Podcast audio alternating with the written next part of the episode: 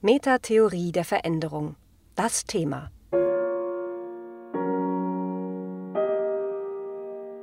Wie verändern sich Organisationen? These 2. Organisationen sind nie human, sondern immer organisational. Theoretische Konzepte, die leicht von vielen Zustimmung erfahren und im wahren Leben aber sehr selten zu finden sind, sollte man mit Vorsicht genießen, da sie oft weniger Theorie als versteckte Normen beinhalten. Die Idee, dass Organisationen human sein sollen, ist so eine. Sie sollen demnach für den Menschen da sein und das Glück oder zumindest die Zufriedenheit der Mitarbeiterinnen steigern. Doch ist das theoretisch wie praktisch haltbar oder auch nur erstrebenswert?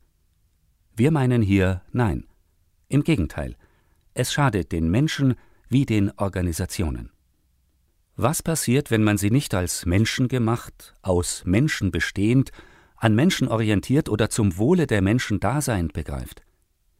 Was passiert, wenn man Organisationen hingegen als eigenständige und sich selbst erhaltende soziale Gebilde ansieht, die nach eigenen Gesetzen, Regeln und Zwecken funktionieren?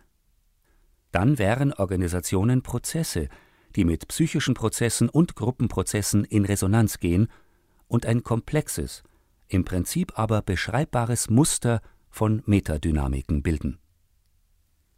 Wenn Menschen wie Teams wie Organisationen separate Eigendynamiken haben, sind weder Menschen für Organisationen und Teams, noch Organisationen für Menschen und Teams, noch Teams für Menschen und Organisationen da.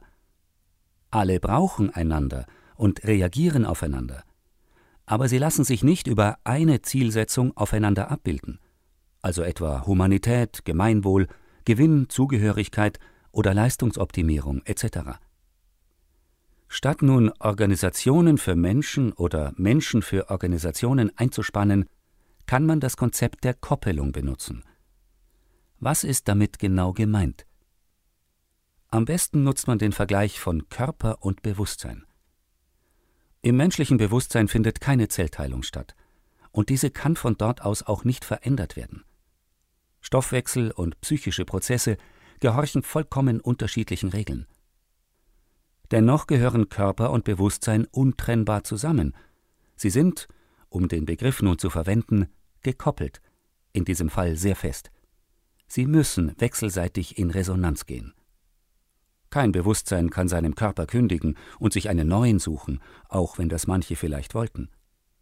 Vielleicht würde sich mancher Körper angesichts dessen, für welche psychischen Ziele er eingesetzt wird, auch gern eine andere Seele suchen. Bei der Koppelung von Organisationen und Menschen ist jedoch ein Austausch, also Kündigung oder Einstellung, möglich, weil beide Systeme nicht ganz so fest gekoppelt sind. Dennoch geht es auch hier nicht ohne einander. Organisationen können ohne Menschen nicht kommunizieren. Menschen können ohne Organisationen bestimmte Ziele und Zwecke nicht erreichen. Aber beide agieren unabhängig voneinander. Der Gedanke, dass Organisationen ein Eigenleben führen, das von Menschen nicht direkt gesteuert und beeinflusst werden kann, ist unvertraut und erzeugt leicht Widerspruch. Gleichzeitig spiegelt er die verbreitete Erfahrung mit Organisationen wider, dass gute Absichten von Menschen nicht automatisch zu guten organisatorischen Verhältnissen führen. Auch die verbreiteten Klagen über den praktizierten Unsinn oder die für die Mitarbeiter schlimmen Verhältnisse in Organisationen etc. sind nur zu verstehen, wenn hinter solchen Vorwürfen die Annahme steht, dass eben die Menschen die Organisation steuern und nicht die Kommunikation, also die Menschen, aus denen die Organisation vermeintlich besteht. Operiert man mit einem solchen Konzept der humanen Organisation, bleibt man entweder am Dauerappell hängen, dass Organisationen sich zu bessern haben, oder aber man kommt mit vermeintlich besseren Konzepten von Organisationen daher. Mit den fortwährenden Appellen sind dann meist das Management, die Führung, die Hierarchie gemeint. Die handelnden Personen sollen vernünftiger, ethischer, aufgeklärter, kommunikativer, weniger machtorientiert etc. werden, dann würde es schon besser laufen. Nur, wie will man dann erklären, warum die Hierarchie so häufig inhumane Entscheidungen trifft und die Wirtschaft so ausbeuterisch ist? Man muss dann mit fragwürdigen Unterstellungen, Manager mit Raffgier und Rücksichtslosigkeit oder mit problematischen Großkonzepten, kapitalistische Strukturen der Finanzwirtschaft arbeiten, deren Abschaffung aber neuerlich außerhalb der Handlungsmöglichkeiten liegt. So bleibt dann nur noch moralische Anklage. Mit den besseren Konzepten wird versucht, die Organisation dann zu reformieren oder neu zu erfinden.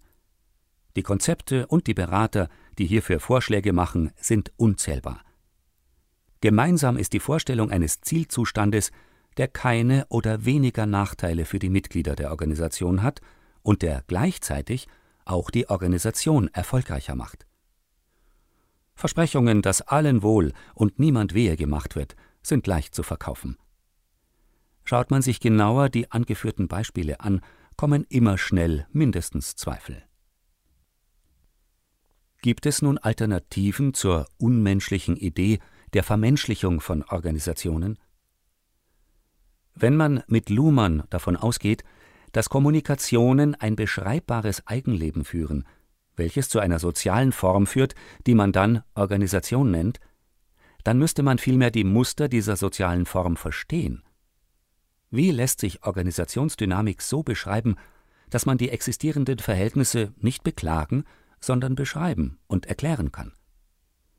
Dann braucht es, ähnlich wie in der Psychologie, ein Verständnis der Muster, die sich bilden, wenn Organisationen Entscheidungen über Problemstellungen treffen, die sie als Organisationen zu treffen haben.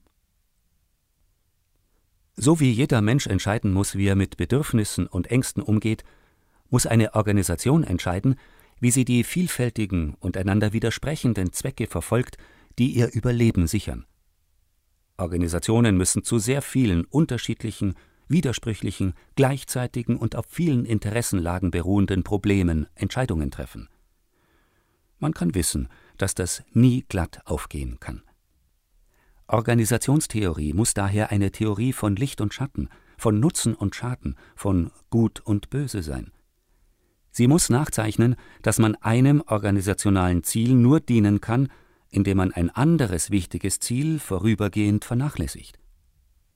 Organisationstheorie muss insbesondere die Wahrscheinlichkeit von schlechten Verhältnissen erklären können, statt sie zu beklagen oder verbessern zu wollen. Organisationstheorie muss die Organisation als Organisation verstehen. Sonst kann sie auch die Rolle des Menschen in Organisationen weder verstehen noch den Menschen helfen, günstige, zufriedenmachende und angemessene Erwartungen und Verhaltensweisen auszubilden oder sich mit ungünstigen Erwartungen der Organisationen klug und effektiv auseinanderzusetzen. Organisationen sind nie human, sondern immer organisational. Ein Text von Klaus Eidenschink, gelesen von Friedrich Schloffer. Das war Metatheorie der Veränderung das Thema. Mehr dazu unter www.metatheorie-der-veränderung.info.